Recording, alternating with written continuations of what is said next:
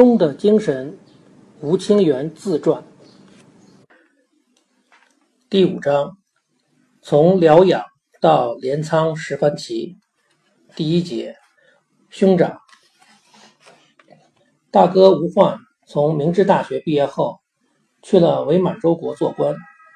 大哥的棋力也很强，无论是在最先的早稻田大学，还是后来的明治大学。他都是学校围棋队的主将。他在这两所学校的时候，都拿过大学比赛的冠军。大哥找工作，受到了日本政治家床次竹二郎先生的关照。床次先生资历很深，他在元敬内阁和高桥世清内阁担任过内相，在全养一内阁担任的是铁道相，在冈田启介内阁担任的是邮政相。其实。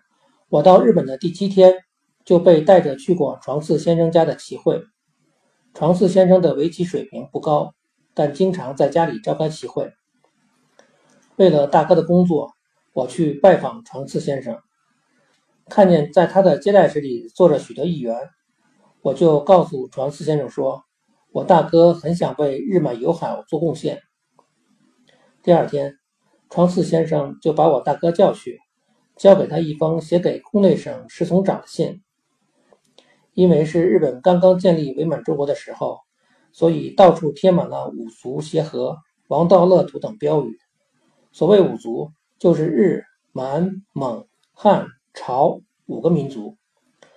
我们听说那里是一片理想之土，所以大哥才会产生去满洲工作的念头。但是。实际到伪满洲的宫内府一工作，马上就发现，虽说是皇帝，但皇帝根本就没有实权，其实就是一个傀儡国家。大哥很看不惯日军的嚣张。一九三七年，溥仪的弟弟溥杰和嵯峨公爵的女儿的结婚典礼在日本举行，大哥作为陪同也一起回到了日本。之后，大哥就再也没有回伪满洲国。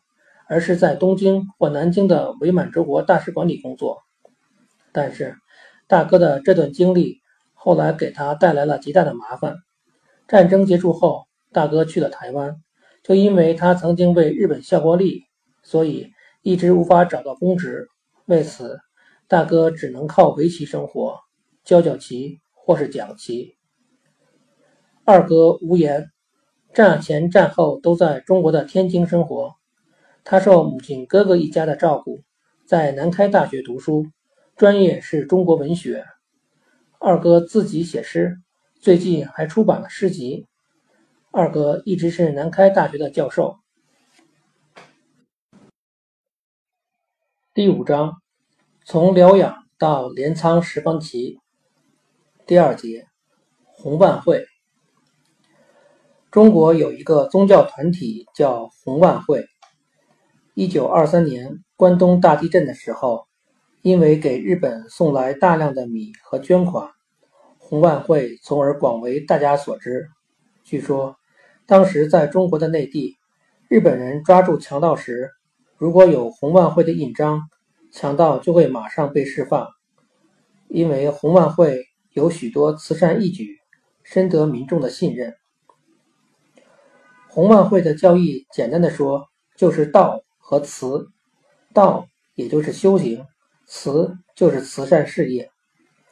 修行的结果是和慈善事业联系在一起的。而且，红万会有一个规定，就是不参与政治。一九三五年，我加入了红万会。之前，我经常去西园寺公益先生家，西园寺先生经常讲日莲宗的教导，但那一年。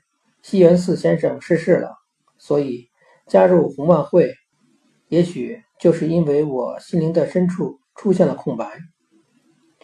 为了寻找信仰，我很烦恼。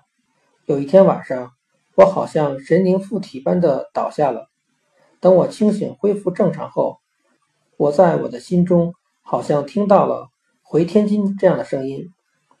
其实，在我倒下的前几天。我收到了二哥无言从中国天津寄来的报纸《拥抱》。那家报社的社长就是红万会的信徒。我读了他有关红万会教育的社论，受到了很强烈的震动。不久，我向日本棋院的段位赛组织者请了假，坐船回天津去了。正巧，在南开大学的二哥经常出入拥抱的报社，所以二哥介绍我认识了社长。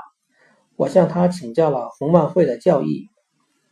洪万会没有教主，无论信奉哪种宗教的人都可以加入，因为有一个至圣先天老祖的宇宙之神存在，所以无论是释迦牟尼也好，基督也好，穆罕默德也好，他们都是为了拯救人类而由他派遣下来的。在天津一个叫道院的宗教设施里。我也进行了百日严格的修行。日本方面对我的迟迟不归十分担心，老师赖月宪作还发来了速归的电报。为此，我只能缩短我的修行，在那一年的十二月回到了日本。我二十一岁加入红万会，到八十七岁的今天，我依然信奉着红万会的教义。中的精神。吴清源自传第五章：从疗养到镰仓石幡旗。第三节：加入日本国籍。加入日本国籍是一九三六年的事。如果我一直保持中国国籍，在日本继续围棋修业的话，终归怕有所不便。为此，山崎有民先生。就劝我加入日本国籍。山崎先生是在北京的美术商，他为我来日本费尽周折和心血。因为中日关系越来越坏，后来山崎先生也回到了日本。但是加入日本国籍的手续非常麻烦，花了三年的时间。加入日本国籍要有各种条件，例如。要在日本居住五年以上，要有稳定的生活等等，但其中最困难的，其实还是要脱离中国的国籍。当时，因为日本建立了伪满洲国，实际是侵略了中国，所以日本对蒋介石的国民政府来说是敌国。去了好多次在东京的中国领事馆。但总是要被问到为什么要加入敌国国籍。尽管递交了申请，但总是遭到讥笑。关于加入日本国籍的问题，赖月老师也很烦恼。老师他既不阻止，也不赞成，只是一直沉默。所以，我去找了外交官清水勋三先生商量。清水是中国通，清水先生找了中国的外交部。跟他们说，你们即使留住吴清源的国籍也没有用。由此说服了他们，使得我终于脱离了中国国籍。在日本的中国人被谬称为“支那人”，受到歧视，也有人受到过实际的威胁。因此，我对自身的安全也很担心。母母亲和大哥都劝我回中国，或许去哪个学校上学。但是，一边下棋一边读书是行不通的。再说，我还要养活一家人。最后，我决定一个人加入日本国籍，选择了留在日本。之后，我改名为吴权，我的正式名字叫权，清源只是字，吴权采用了半训半音的读法。因为一直关照我的政治家望月圭介先生对我说。不能忘记中国，所以采用了中文名和日本名各半的读法。尽管改名为吴权，但大家总不太习惯。结果，一九四零年又将名字再改回到吴清源。中的精神，吴清源自传第五章：从疗养。到镰仓石幡旗第四节，富士见高原疗养所。在一九三六年的春季段位赛上，我八战全胜，但是我的身体也垮了，没有参加秋季的段位赛。原因是每周下两盘棋，强度很大。我记得在最热的七月和八月间，我一共下了十几局棋，每下一局，我的身体就要下降一公斤左右，而恢复则需要三天。一周下两局，而每局棋。需要花两天，也就是说，一局棋结束后，当中只休息一天，第二天就又有另外的一局比赛了，根本没有恢复体力的时间，所以就不断的消瘦下去，体重从十四罐减到十三罐、十二罐，只有九十斤左右了。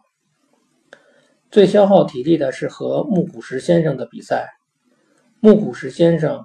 喜欢在静静的深夜下棋，那样我的身体更吃不消了。经常是两天的熬夜下棋后，还要持续到第三天的傍晚。在四家新闻报社联合举办的单败淘汰赛上，我已经取得了十三胜。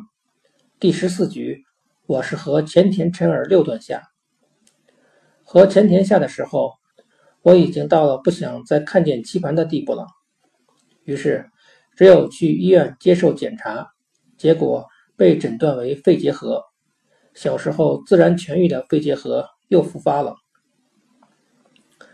那段时间，一到傍晚就会发烧，这样的状态是无法下秋季段位赛的。日本棋院的理事古岛一行先生对我说：“好好的休息一年吧。”之后。古岛先生介绍我去富士见高原疗养所休息。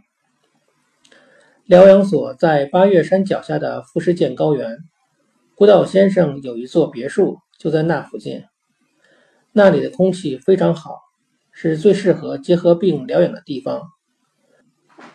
作家久米正雄的小说《月亮使者》中的疗养所写的就是那里，其中还有一栋特别高级的病房。名为白桦病楼，里面住着许多名人和有钱人，有作家龟臣雄、画家曾公一念、政治家永田秀次郎的儿子亮一等等，还有小姐学习院的。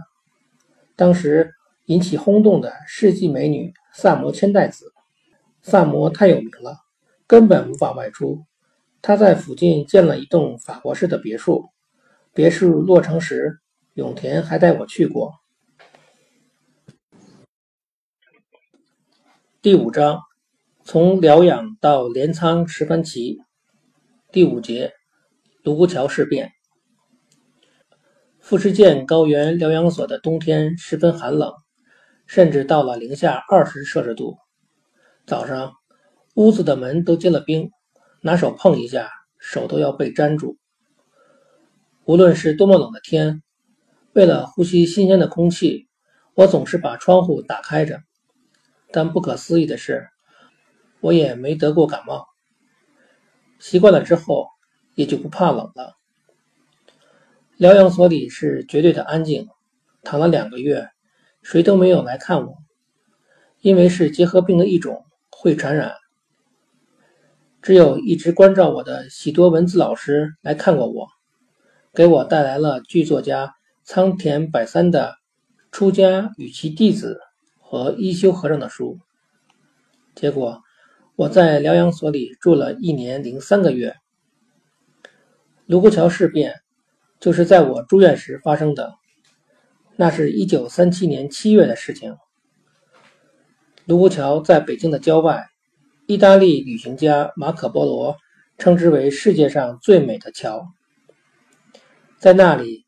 中日两军激烈交火，以此为开端，中日之间爆发了长达八年的全面战争。在病房里贴着一张中国的大地图，病友们在地图上标出了日军在中国国内的行进路线。到那年的十二月，国民政府所在地南京也沦陷了。当南京沦陷的消息传来后，辽阳里。疗养所里到处都是“万岁，万岁”的呼叫声，人们摇着日本旗，唱着“替天行道”的歌词，一直走到附近的车站。要问我那时的感受，我总觉得很难回答，只好说那个年代，唉。出生于中国的我，是怀着中日友好的愿望来到日本的，所以我的心情很复杂。那是后来的事情，在侵略战争最激烈的时候，我的师兄桥本宇太郎去了一趟南京。南京是一座古城，桥本先生一个人在街上散步的时候，看见城墙上贴着的告示，其中一张居然是我的画像，还写着悬赏金。也许，在中国就是这样看我的吧。回到日本后，桥本先生把他看到的告诉了我。第五章，从疗养到镰仓十番旗，第六节，名人隐退期。本因坊秀哉名人决定隐退，所以要下隐退棋。那是一九三八年的事情。那局棋由木谷实先生下，我担任讲解。现在名人本因坊都各自成了棋赛的名称。夺得冠军的棋手在一定时间内可以保持名人或本因坊的称号，但在当时，本因坊是世袭的。从第一代的算沙开始，到二十一世的秀哉。本因坊一门前后有三百年以上的历史。明治时代，只有本因坊秀荣一人是名人，而本因坊秀哉也是从大正时代到昭和初期唯一的名人。除非是本人去世或是隐退，否则他的地位别的棋手是无法继承的。当时实行的就是那样的一人终身制。本因坊秀哉名人隐退后，把本因坊的称号赠送给了日本棋院，本因坊变成了本因坊棋赛，有着优秀传统的世袭制也就宣告结束了。这在当时是一件划时代的大事情。那局隐退棋从六月二十六日开始，到十二月四日结束，花了将近半年的时间，在围棋史上。留下了重要的一页。那时秀哉名人已经六十四岁了，身体状况很不好。棋局进行到一半，秀哉名人还住进了医院。担任解说的时候，我还住在富士见高原疗养所里。那时还是结核病大量死亡的年代，有人在富士见高阳疗养所的墙上写下了“富士见不死身”的话语。但结果还是死了，所以像我这样本来身体就很差的人，更需要绝对安静的修养。那样艰巨的讲解任务是坚决不允许的。尽管如此，当时东京日日新闻社的围棋记者红原正广，还是每周来疗养所给我送棋谱。没有办法，我只好在半夜背着医生拿出棋盘。棋子研究棋谱，这盘棋木谷最后赢了五目半，但木谷先生的棋风突然间变了。木谷很擅长新布局三连星那样的模样扩张，但这盘棋中木谷先生变得喜欢实地了。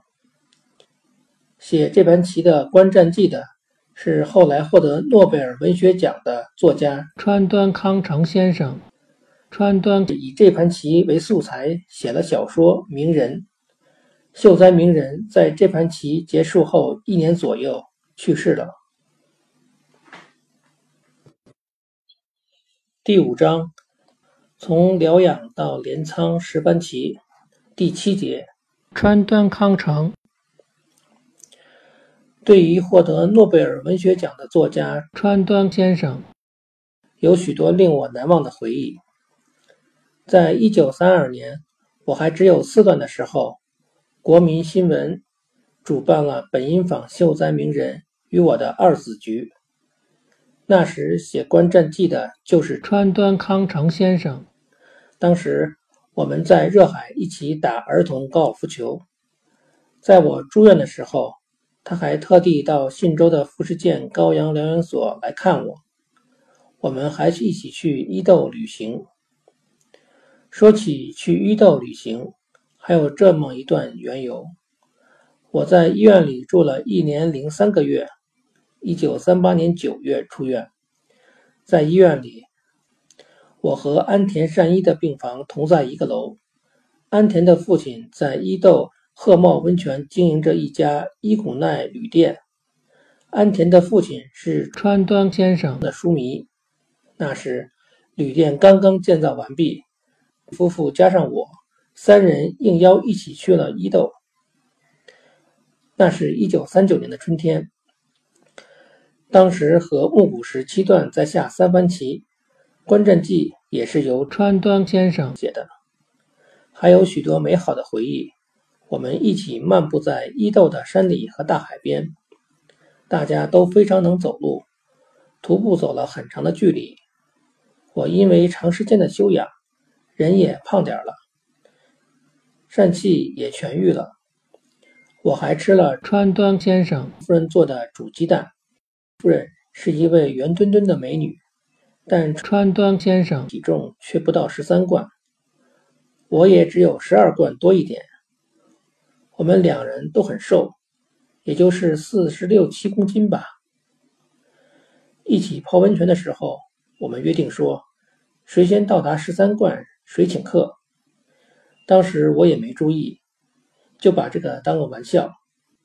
但战后看见我超过十三罐的时候，川端先生却生气地对我说：“为什么不请客呀？”川端先生一九五三年在读卖新闻上发表了《吴清源奇谈》。为了采访川端先生，特地跑到我住的香根来了。三天里，我每天都去川端先生住的旅馆和他说话。那时，他送了我一张日本的色纸，我记得上面写着一个“无”字。他是那种瞧你一眼就能够看透你心思的人。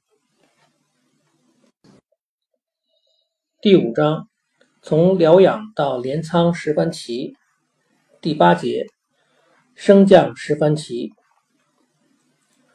二十五岁的时候，我升到了七段，那是一九三九年。木谷七段已经是战胜本因坊秀哉名人的极具实力的棋手。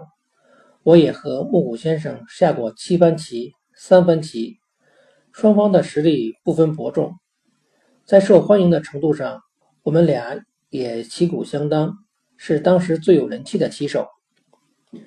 独具商业眼光的读卖新闻社社长正立松太郎注意到了这一点，策划了升降十番棋。升降十番棋是江户时代就有的十分刺激的比赛。其激烈程度绝不亚于真刀实枪的对拼。德川幕府的时候设立了棋所，并产生了本因坊、井上家、安井家、林家四大围棋门派。为了争夺第一人的名人棋所，相互之间要下被称为升降棋的比赛。因为名人棋所只能是一个人获得，所以。比赛的火药味儿很浓。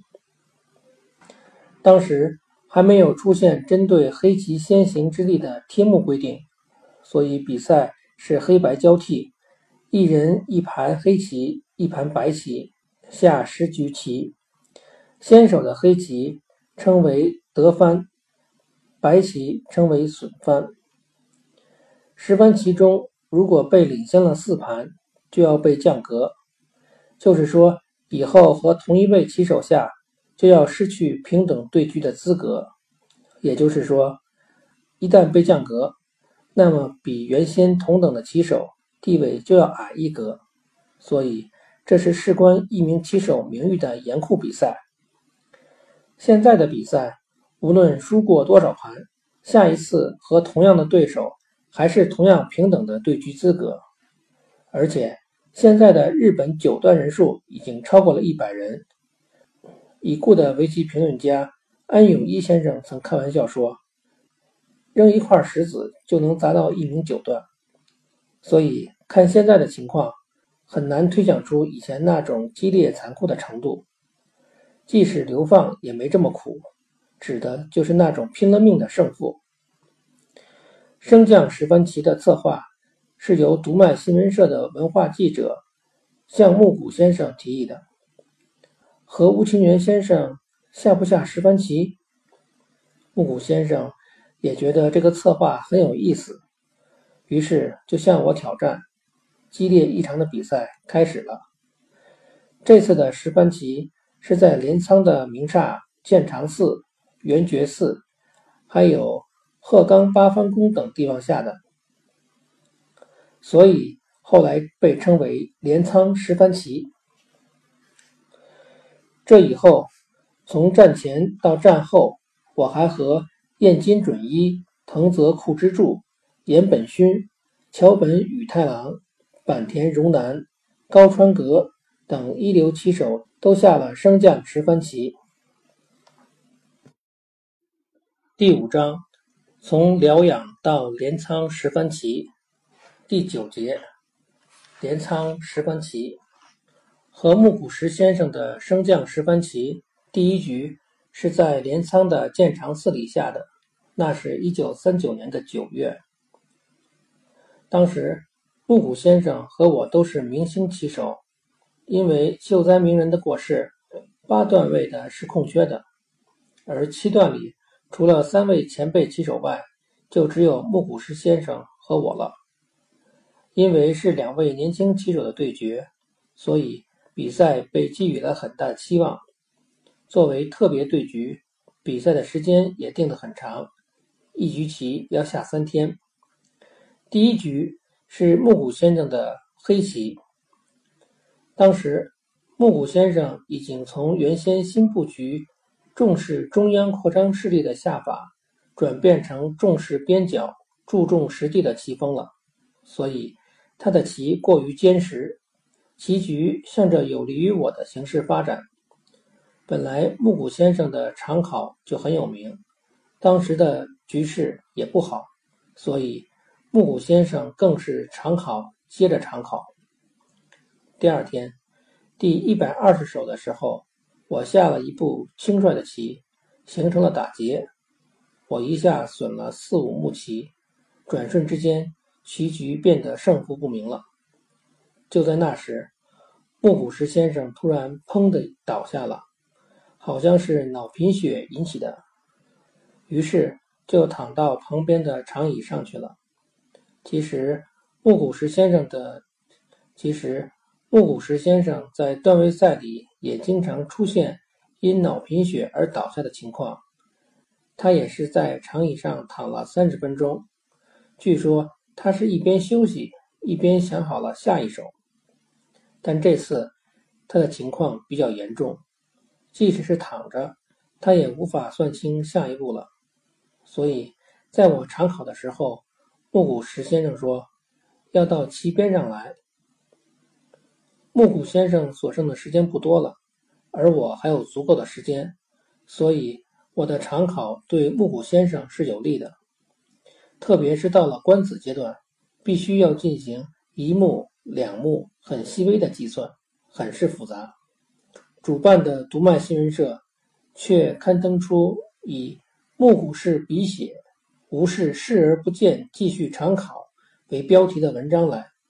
文章是这样写的：走廊上，用时所剩不多的木谷先生苦闷地躺在那里。